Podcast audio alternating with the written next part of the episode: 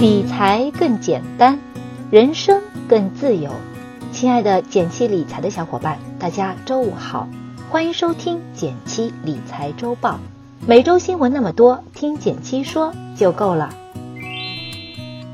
首先来看第一条新闻，是来自《经济参考报》的消息：央行降准，释放四千亿增量资金，谁会最受益？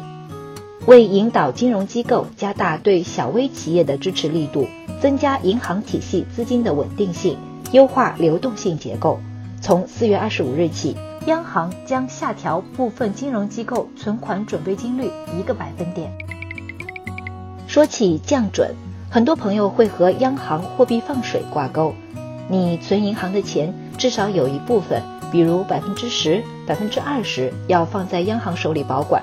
这就是所谓的存款准备金，降准就是把这保管的比例降一降，这样银行能留下更多的钱用于贷款做投资。但这次降准并不是一次大幅放水，一是因为这次只针对部分银行，并不是全面下调，而且增量的钱主要用于小微企业贷款投放，属于定向降准。二是其中的大部分资金九千亿。要先还麻辣粉的欠款。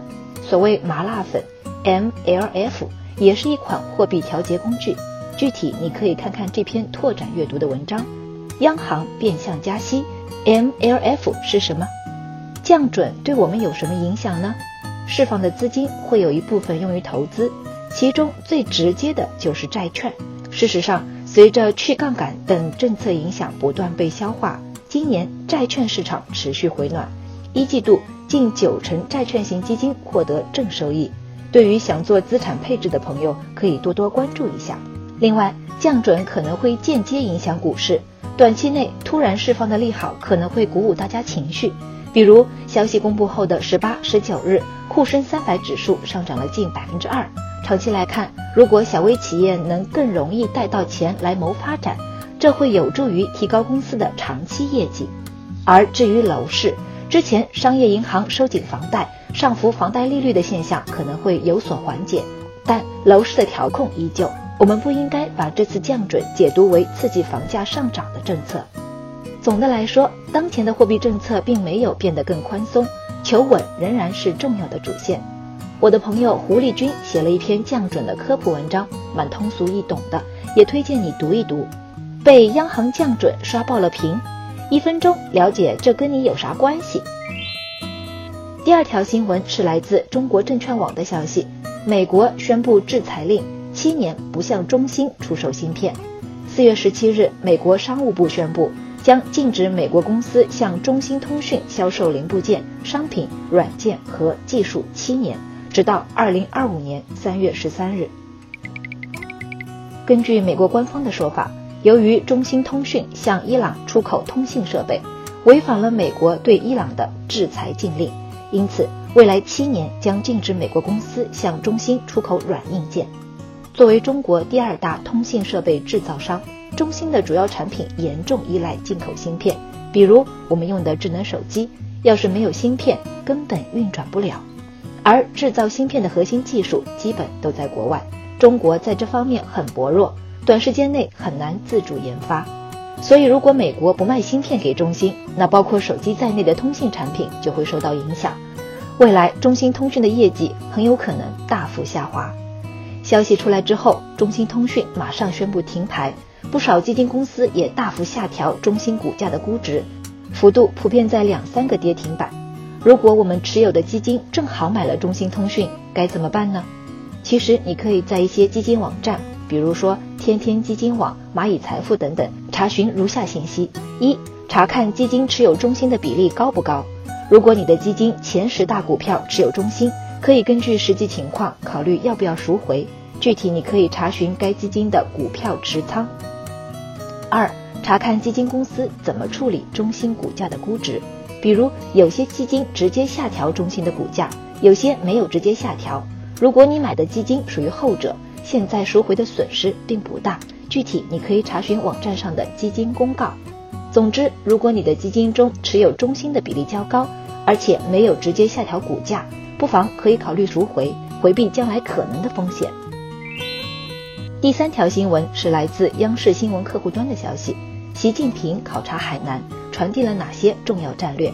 二零一八年四月十一日至十三日，习近平总书记在出席博鳌亚洲论坛年会之后考察海南，并在庆祝海南省办经济特区三十周年大会上强调，中央支持海南全岛建设自由贸易试验区，并逐步探索建设中国特色的自由贸易港。自贸试验区是指在国境内设立的多功能经济特区，这些地区会实施特殊的税收优惠和海关监管政策，以期提供更自由和便利的贸易环境。而随着自贸区的试验逐步深入，这次的海南自贸区又有哪些亮点呢？一是范围，不同于之前设立在省市属的部分地区，这次扩展到了海南全岛。二旅游，国家移民管理局已经发布通告。自五月一日起，海南对五十九国人员入境免签，这会显著刺激到海南的旅游业，旅行机构可能会开发越来越多的海南旅游线路和产品。三是置业，海南很早就是房产投资的热点，但这次为了防范炒房客，国家已经先行调控海南楼市政策。目前在海南购房，获得产权后五年内禁止转让。如果仍然考虑投资买房的，要注意资产流动性风险。另外，也要提醒大家不要盲目炒作海南板块的股票。虽然在消息公布后，海南板块有不错的涨幅，但截至今天，海南板块指数已从高点回落了近百分之十五，风险比较高。第四条新闻是来自凤凰网财经的消息：电子身份证首次亮相支付宝，三城市开始试点。四月十七日，支付宝推出了电子身份证功能，并正式在衢州、杭州、福州三个城市的多个场景同时试点。电子身份证的领取方式非常简单，打开支付宝卡包证件身份证网证，同意用户协议后，根据提示完成刷脸，你就可以领到你的电子身份证了。目前，电子身份证有这样两大优点：一是使用方便。打开你的电子身份证，扫描二维码就可以证明你的身份，办理相关业务了。二是安全性比较高。据介绍，电子身份证在验证过程中不会在互联网空间传输或存储公民隐私信息。另外，使用时需要用户通过多次指纹或刷脸等安全验证，极大的降低了电子身份证被盗用的可能。既然电子身份证方便又安全，是不是能完全替代我们的实体身份证了呢？暂时还是不可以的。目前，支付宝的电子身份证只在杭州、衢州、福州三地的政务办事、酒店入住、买车票场景中可以使用，使用地区与场景还是比较有限的。不过，通过试点之后，相信可以在更多城市的更多场景中使用电子身份证。你最想要电子身份证开通哪一种功能呢？住店、办卡、交通还是缴费呢？欢迎留言和我聊一聊。最后来到了我们的一句话新闻时间，皇上你也该知道一下。来自新浪财经的消息，最近港元对美元汇率创下了三十三年以来新低，引发香港金管局的持续买入，一场港币保卫战正在进行中。截至四月十九日，金管局共计出手十三次。入市共买入五百一十三点三亿港元。来自中国基金报的消息，四月十八日，中国证监会网站披露了第三批五只 FOF 产品正式获批的信息，距离第二批三月七日获批不过一个多月，而第一批六只基金是二零一七年九月获批的，显示出 FOF 产品获批节奏加快。来自网贷之家的消息，近期据多方信源。